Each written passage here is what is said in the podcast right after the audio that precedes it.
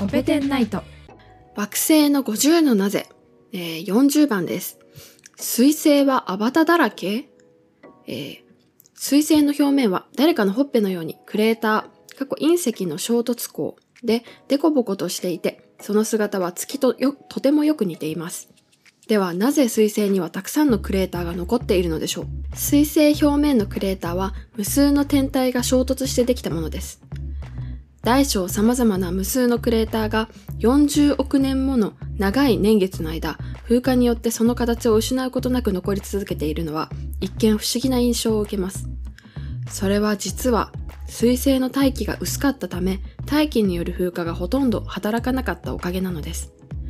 水星にはずっと昔から大気がほとんどなかったと考えられています。水星は太陽に近いために大気が高温、高エネルギーとなり惑星の重力から逃げ出してしまったのです。金星と地球にはクレーターはほとんどありません。小さな隕石は濃い大気中で燃え尽きてしまい、地表に到達しないからです。たとえ到達したとしても、大気や水の侵食によってどんどんと風化されていってしまいます。また、地球の地表はプレートテクトニクスによって壊され、作り直されたりもします。木星型の惑星は表面がガスでできているので、クレーターはもちろん存在しません。はい。はい。ということでした。水星って月みたいだねっていう話はちょいちょい出てきてるんですけど、うん、ちょいちょいしてましたね。うん。もう灰色だしね。水星なのに灰色だし、クレーターだらけだし。あれ、大きさって、やっぱり水星の方が大きいんだっけ？そうだね。水星の方が、うん。うん。それはさすが月に比にそうかべたらだいぶ大きいと思います。はい。ああ、なるほど。うん。OK です。で、まあ、周りを守ってくれるものもなければ、えーはいついたクレーターが消えることもないので、これまでの蓄積されたこの衝突痕がはいはいはい。全部残っているという彗星でございました。そうだね。で、水星はそうやってクレーターがね、40億年もの長い年月の間残り続けていて、うんうん。そこには過去の情報があると考えられるんだけど、はいはいはい。水星まで観測しよしに行こうと思ったら、やっぱ太陽が近すぎて、なかなか難しいっていう問題があって、あんまり頻繁には行けない、行けてないね、現在は。そっか、水星まで、うん水、金、地だから、え、地球から金星はまだ比較的行きやすいのか？そうだね。うん。まだ、まだ比較的行きやすい。水星になってくるとまあ一番近いもんね、太陽にね。うん。で、今、水星とうん。月の大きさどれぐらいかなと思って調べてみたんだけど、うん。えっ、と、水星の平均半径が、まあ、2400キロぐらい。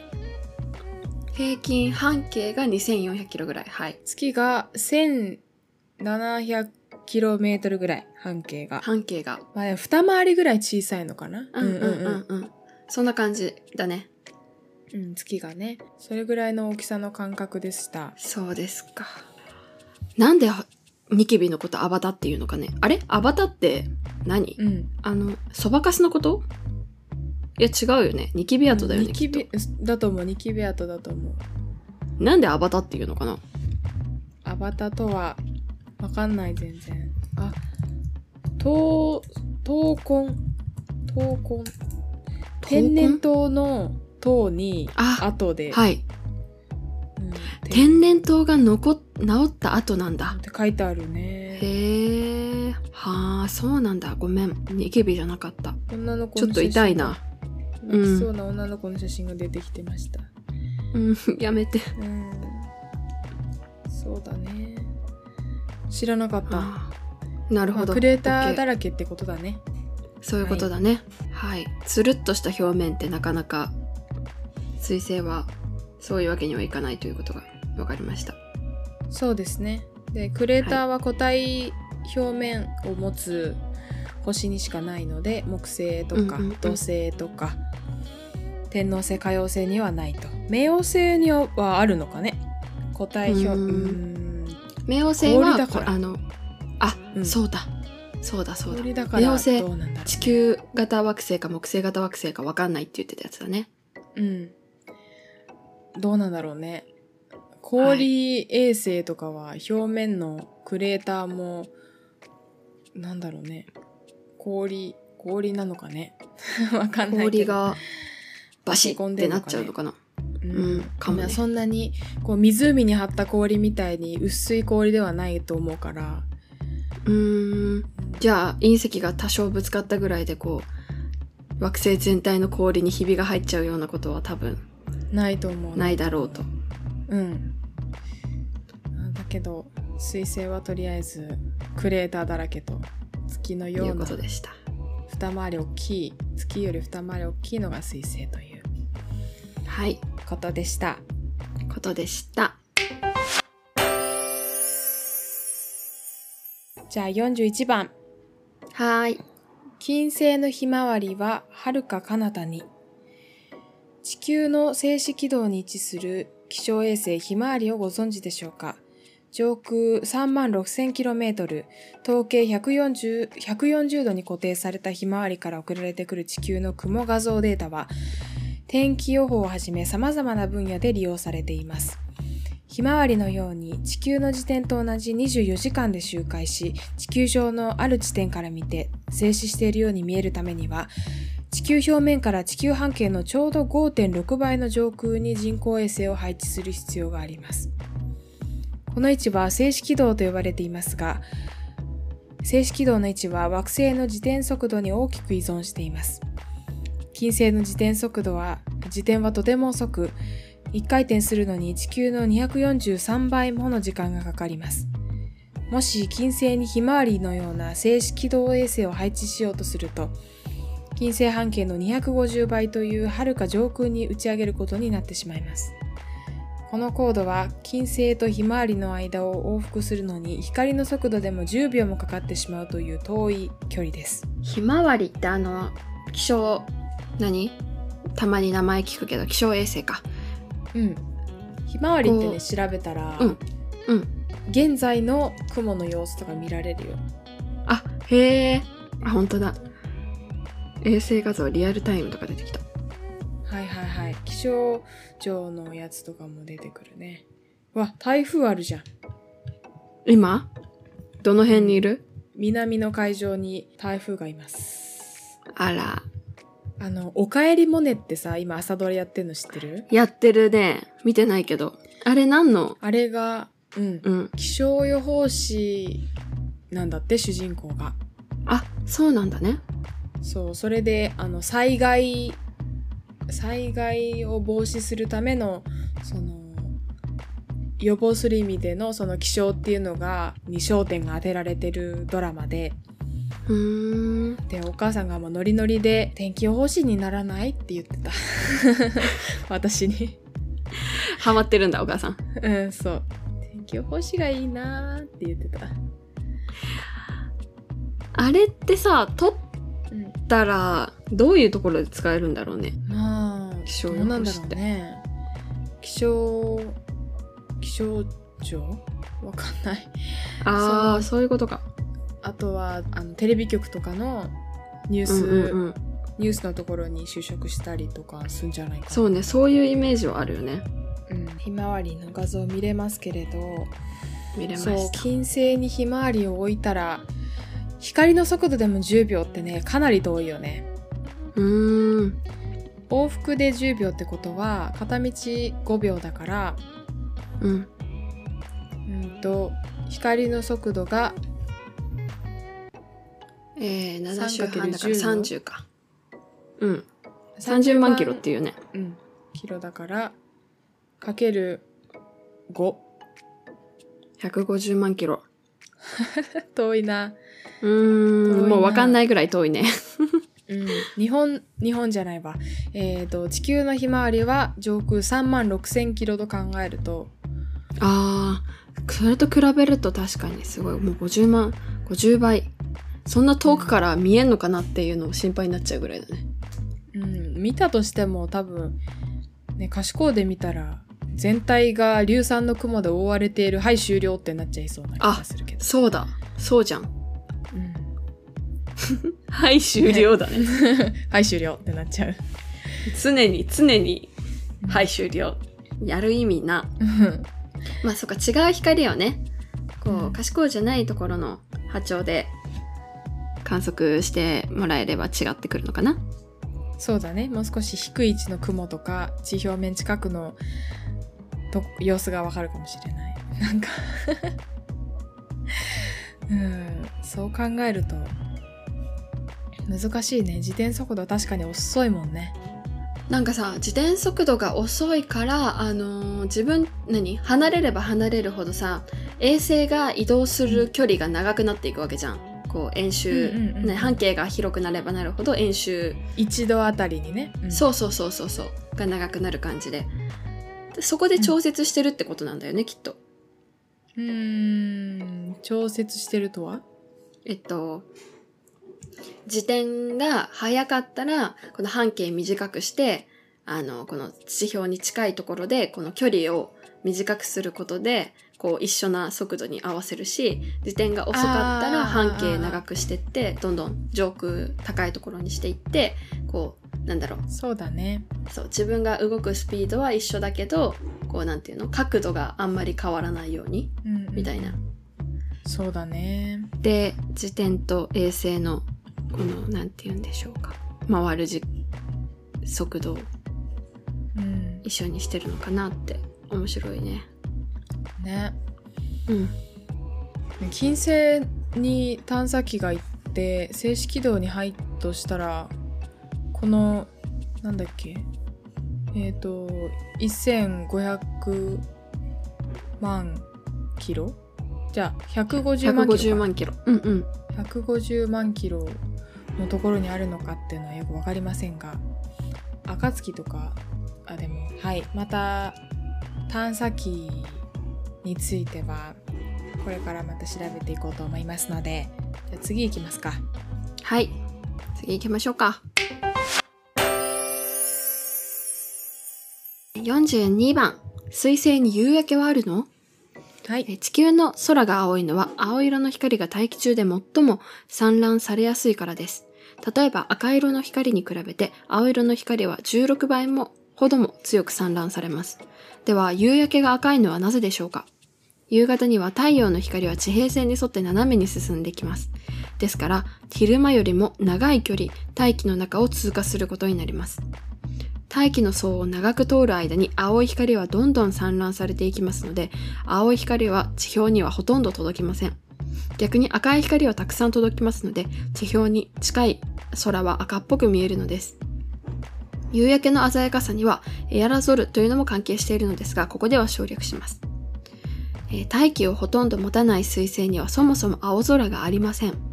宇宙船から外を見た時と同じように真っ暗な空が広がっているだけです。もちろん夕焼けも存在しません。はいはい。空が青くないのはなんか寂しいですね。空見上げた時にもう宇宙っていうのがあんまり想像つかないかな。うんそうそうだねそれって夜なのって考えちゃうよね昼なのに昼なのに夜だね。黒黒暗いのかなわかんないね。全然想像つかない、あ、でも太陽は来てるからうん。明るいは明るいんだよね、きっと。明るいはずだ。白っぽいあれだ。あの月、月に降り立ったイメージっていうことだよね。あの、何？そうだそうだ、地表は砂で、周り黒くて、うん、でも太陽は光ってる。なんか寂しいね。そうだね。太陽は光ってるけど空は暗いんだ。変な感じ。青くてよかった。うんうんうん。光がさ、散乱されやすいっていうのは、どう、ちょっとしょう、あんまり飲み込めてないんだけど。光が散乱されやすい。えっ、とねそれは大気中の分子の大きさに影響されてて、光の波長と分子の大きさが、まあ、どれぐらい大きいかとか小さいか。その太陽から来る光の波長と、えー大気中の分子の大きさが、うん同じくらいだったら白っぽくなるんだったっけ？同じくらいだったらミー産卵になってでえっ、とね分子がちっちゃかったらレイリー産卵になるはず。レイリー産卵あんまり産卵しないってこと？えっ、とねレイリー産卵はまあでもレイリー産卵は空の色の産卵を表しててその波長にその産卵した時の色って空の色が何色になるかっていう、その波長と大気の分子の大きさの関係性が、まあ、レイリー産卵で説明されてて、うんえっ、とまあえっ、とね空は日中空は青いじゃん。うんうんうん。青い。うん、でえっ、とその青色の光が最も散乱されやすいというか波長が短い光がうん。その粒子にぶつかりやすくって波長が短くてあのーこうちょっと行ったらすぐぶつかっちゃうっていう感じでたくさん散乱するから、太陽と地表面が割と近い日中昼間は空が青いんだけど、うん。えっ、と夕方になってくると地表とその太陽の位置を結うんうんうん。ぶその線っていうのが長くなるから、長くなる。うん。長くなる。その最初の波長が短い光はあっという間に散乱しちゃっても見えなくなっちゃってはい。地地表のと近くまで残ってくるような光っていうのは波長の長い光になって。うんうん。で赤色の光ばっかり届いちゃう。残る。そう。っていうことはあがレイリー産卵で説明されてるのでそのは青色の光が散乱されやすいっていうのは赤色の光よりも波長が短いからってことだね、うーん波がこう多いというか、だからぶつかりやすい。多とぶつかりやすいのか。うん、でまあそれで空の色が赤かったり青かったり。うん。だけど水星の空は昼間も暗い。なんかやだな。宇宙が直接見えなくてなんか良かったというかそうだね。これさ常に宇宙の暗いのをさ意識して生活してるのとさうん。空が青い下で生活してるの全然なんか違くない？違うね。空が青いのはそうか。赤青くて明るいのは光が散乱たくさん散乱してくれるから全体が明るくなってるんだね。うーんえっと産卵する時ぶつかるのって基本は大大気大気分子？うん。の分子になるほど。ぶつかって。じゃあやっぱたそれも大気のおかげなんだね。うん。ありがたし。ありがとう。ありがとう大気その次にうん、うん、火星の夕焼けの話がお。出てて、行きましょうか。これは、はい、火星の回を火星のシーズンあれ？シーズン？あれ？な何回だ？2か ?2 だっけ？うん。うん。で火星の時火星を喋った後に火星の夕焼けの話もぜひしてほしかったっていうコメントがあったのを覚えています。じゃあ43番読みます。はい。火星の夕焼けは何色？それでは薄いながらも大気を持つ火星の空は一体何色に見えるのでしょうか？火星の空は実はオレンジ色をしているのです。火星の大気中にはダストと呼ばれる砂塵が舞い上がっています。このダストの粒子の大きさは赤色の波長に近く、太陽の光の赤赤の色を強く散乱します。ですから、火星の空の色は赤っぽく、オレンジ色の空が広がっているのです。では、火星の夕焼けの色は何色なのでしょうか？火星に降り立ったマーズパスファインダー探査機が火星の表面から撮影した夕焼けの色はなんと青色でした。大気の層を斜めに長く通過する間に波長の長い赤色の光は散乱を強く受けてしまい波長の短い青色の光だけが地表に届いたためであると考えられます。ただしこの色は大気の状態によって多少は変化することが予想されています。なんととはい。逆？なあまあそういうことか。だからやっぱその産卵する時の粒の大きさで産卵しやすい光が変わって、うん。産卵しやすい光は昼間のこの近い時にしか見えなくて逆にうん夕方のこう太陽と地表の距離が遠くなったらその産卵しやすいやつはもうほとんどどっか行っちゃってうん産卵しにくい光だけが届くっていうそこのこう組み合わせというかなんだね。うんうんそうだねはあ。なるほど。で大気が地球よりもえっ、と100分の1かな、うんうんうんしかないから多分ね火星の、まあ、赤い昼間の空と青色の夕焼けっていうのは多分地球よりも薄ぼんやりとしてると思う。暗め、うん。なるほど。真っ青真っ青な夕焼けとかもうあななんていうの？真っ赤な真っ赤なあ、ま、あ青空じゃない。青空じゃないな。昼のね。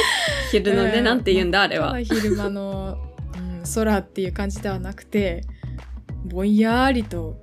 まあ、あでも。水星うん水星とかよりは明るいんだろうね日中は。なるほどね。あのさ、光ってさ、赤、青、緑ってあるじゃん。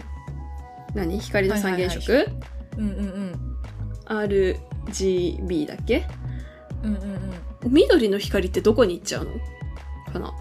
緑の光。えっとね光の波長で考えるとうん。そのまあ光の波長ってやっぱ連続的に変わっていくものでそのあうん。虹みたいになってるんだよね。はいはいはい。グラデーション、で一、番そう一番波長が長いのが赤の方で一番短いのが、まあ、青とか紫の方で緑はその中間の波長帯だよね。ああ、だからじゃあ赤と青で両極端なんだ。わかったわかった。うんうんうん。実際のほら現えっ、と現実実際のそう自然現象では、えー、と全ての光の波長が入ると白っぽく見えて、うんうんうん。ん？そうだね。そうそうだと思う。だよね。そうだと思うよ。